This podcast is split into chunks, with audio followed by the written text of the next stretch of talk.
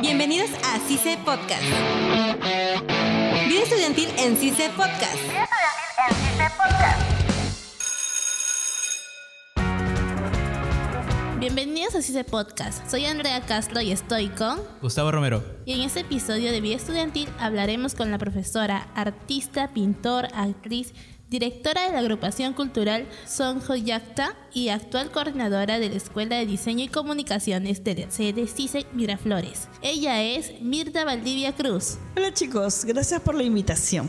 Muy feliz de tenerla acá, en serio, y poder entrevistarla. La verdad es que sí, muy felices porque cada uno, bueno, ambos hemos tenido la oportunidad de tenerla como docente. Bueno, yo la verdad estoy súper, súper, súper emocionada. Nos dice en la previa que no recordaba mucho a Andrea.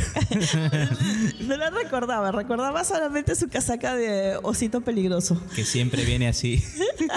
Siempre vengo así, vine así para que me pueda reconocer. Lo siento, I'm so sorry. ¿Han pasado ya dos, dos años? ¿Un año? Un año. Bueno, conmigo ha pasado año y medio, que, o sea, desde que me enseñó dibujo artístico. Ah, dibujo artístico. No, sí, claro, conmigo han pasado más de año y medio. ¿Solo dibujo artístico o también apreciación del arte? He llevado dibujo artístico 1 y dibujo artístico 2. Ah, apreciación del arte lo llevé con el profesor Daniel Salviati. Ah, ok, listo. Y conmigo llevó solo dibujo artístico 1. Ah, ya, o sea, ustedes no han tenido la oportunidad de sufrir lo que sus demás compañeros han sufrido con apreciación del arte. Creo que me salvó el cambio de la malla curricular. y bueno, a ver, ¿cómo llega usted al Instituto CICE? Ah, ¿Cómo llego al Instituto CICE? Eso es muy interesante y una muy bonita, curioso y anecdótico, porque me llama alguien con el apellido de un jefe que tenía. Anteriormente usted. Sí, Ya. entonces yo dije, ah, bueno, mire, probablemente me hayan recomendado. Llego, me hacen una entrevista y enseguida me dicen, eh, vaya por favor a la sede CICEATE, allí le están requiriendo. ¿Estamos hablando de qué año? Uy, hace aproximadamente seis o siete años, más o menos. Wow. Empecé en ATE. Ya. Luego me llamaron para Santa Beatriz, me quedé en Santa Beatriz y ahora estoy aquí en Miraflores también. ¿Cómo fue esa experiencia en ATE, la primera con CICE, justamente, la que le acerca? Eh, muy bonita, muy, muy bonita.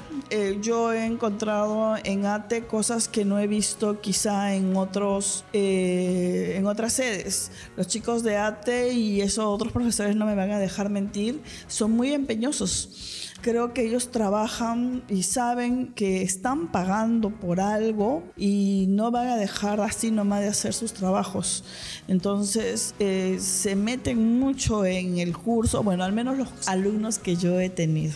Mm, ¿Y por qué especializarse en la enseñanza del dibujo artístico? Ya, esa es otra anécdota más. Seguimos con estas Seguimos con las anécdotas. Todo en la vida. un- Toda la vida. Yo he querido siempre ser, hacer las cosas bien, hacerlas mejor.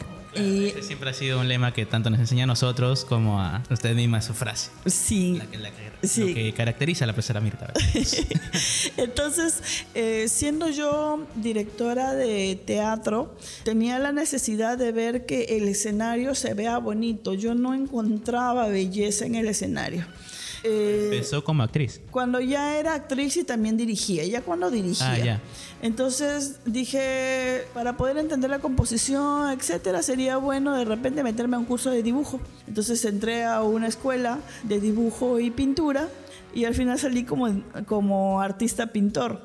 Me ayudó bastante, por eso es que les digo yo así con, con toda la fe y con toda la realidad del mundo, dibujo y pintura les ayuda mucho a tener una mejor observación de, lo, de un panorama general y de un panorama microscópico de lo que ustedes vayan a hacer, porque a mí me ayudó en mi carrera de actriz y de dirección, me ayudó bastante. Háblenos un poco sobre el curso de arte dramático. Arte dramático. Bueno, es ahora es apreciación del arte y arte dramático. Antes Claro. solo era arte dramático, es decir, solamente enseñábamos teatro. Con los conocimientos de teníamos que dictar qué cosa era el teatro, la historia, ta, ta, Con ta, el ta, cambio de malla me salvé.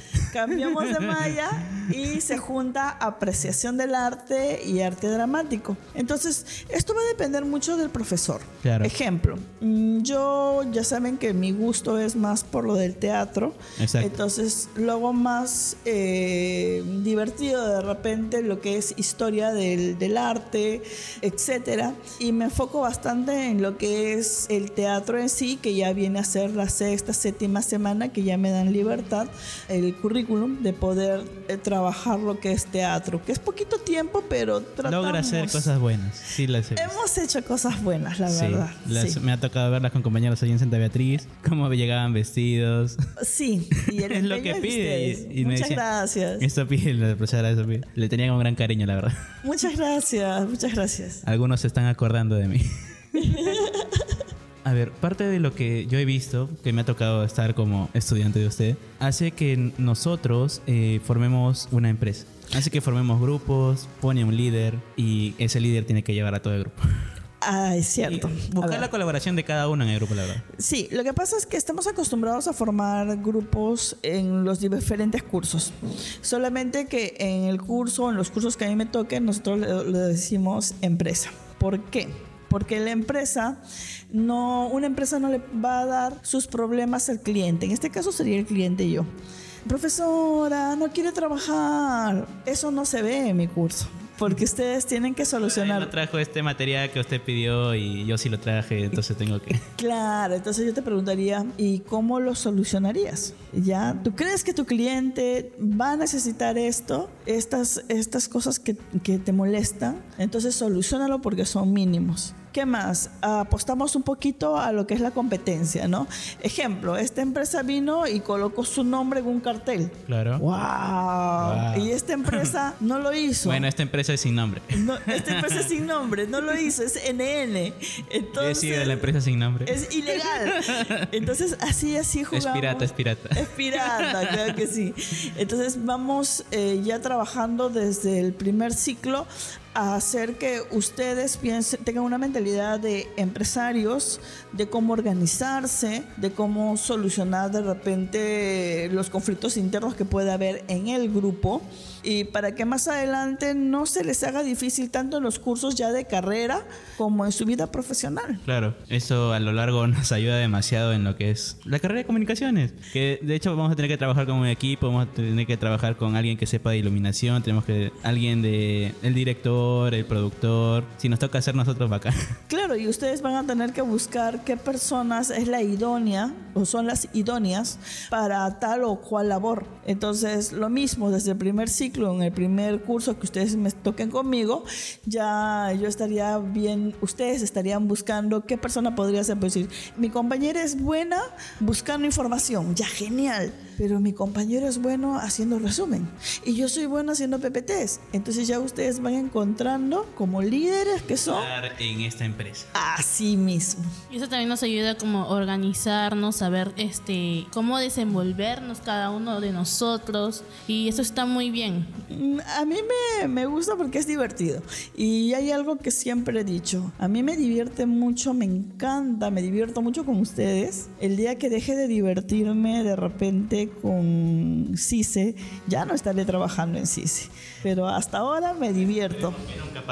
¿Alguna anécdota con la profesora? La que más recuerdes. La que más recuerda con la profesora, mm, anécdotas. Cuando, bueno, presentábamos los dibujos, yo recuerdo muy bien que a mí me faltaba un dibujo y, o sea, faltó una semana para presentar todos, ¿no? Yo lo presenté una semana antes por si acaso y me faltaba una semana. Y dije, pucha, ¿cómo hago si me falta este dibujo? Yo ni siquiera me había dado cuenta que me faltaba ese dibujo. Le voy y le digo al profesor, profesora, por favor, por favor. Y la profesora me dice, ya, te doy solamente unos... Me dio tiempo para poder presentarlo. Y cosa que no todos los profesores, bueno, algunos lo hacen, otros no. Y, y en serio me, me sentí muy bien porque dije, si no presentas dibujo, quizás pueda jalar. Pero no, usted me dijo, tranquila, hazlo. Y así, yo no era tan buena dibujante que digamos, pero usted me decía, hazlo, te va a salir bien. Como que me dio esa confianza a mí para hacerlo mejor. Y créeme que sí me salió bien. Bueno, para mí me salió bien. Usted dijo, está bien, es tu manera de dibujar. Eh, no soy buena dibujante, voy a eh, no soy buena dibujante, estoy aprendiendo poco a poco, pero usted me dio la me ayudó a entrar en confianza conmigo misma para hacer, dar lo mejor de mí. Y no solo en tema de dibujo, sino que a veces yo le contaba algunas cosas que a mí me pasaban, unos problemas X, y usted me aconsejaba, o sea, me, me ayudaba a buscar una solución para no, o sea, como alumna, no, no ahogarme en un vaso con agua, sino buscar soluciones. Y, o sea, más que una anécdota, es este algo bonito que yo lo recuerdo de usted, en la manera como me, me ayudaba cuando yo le contaba. Y es bueno, ¿no?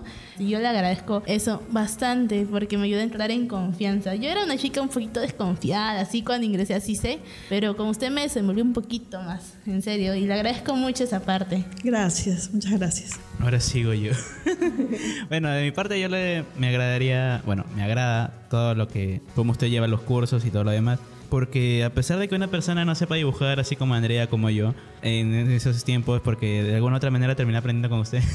Y le agradezco la verdad porque me ha servido mucho en el tema del storyline, bueno, el storyboard, que se hace mayormente para las cortometrajes, videoclips. Y me llena mucha alegría porque antes yo no, no sabría decirle cómo diferencia también este, este color rojo eh, naranjado con este color rojo Sí, sí, te comprendo. Y, cómo es que puedo lograr componer de alguna de otra manera aceptable porque yo no estoy tanto de diseño. Yo vengo de parte de periodismo y usted me lo decía que sí, esto me va a ayudar de, de aquí, la composición de sus encuadres. ¿Y te ayudó?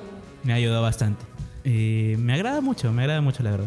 Eh, gracias y me alegra que, que digan eso porque muchos chicos que van a periodismo o a comunicaciones no le ven objetivo a- al hecho del dibujo. Yo estaba en ese, en esos, en esos Sí, tipos de sí, alumnos sí. hasta que usted me- me hizo entrar en razón. Y yo igual, o sea, yo decía, pero ¿por qué dibujo si yo estoy estudiando comunicaciones? No tiene nada que ver. Hasta así, como yo no, como digo, no era tan buena dibujante, decía, pero ¿por qué? Porque decía, dibujo uno chévere, dibujo dos otra vez. ¿Por qué dibujo dos? O sea, no le, no le encontré el sentido, pero ahora que, que ya estoy casi llegando al quinto ciclo, me doy cuenta de que sí era muy necesario. Porque, como dicen, enseña el tema de composición. Para, gra- para grabar o tomar una fotografía que necesitas composición. Y eso es muy importante. Para los alumnos que están en primer ciclo y se hacen esa pregunta, ¿por qué el dibujo? Pues ahí, ahí está la respuesta. Más adelante van a llevar curso de fotografía y van a tener que ver el tema de composición. Y los trabajos en campo que usted realiza nos ayudó bastante.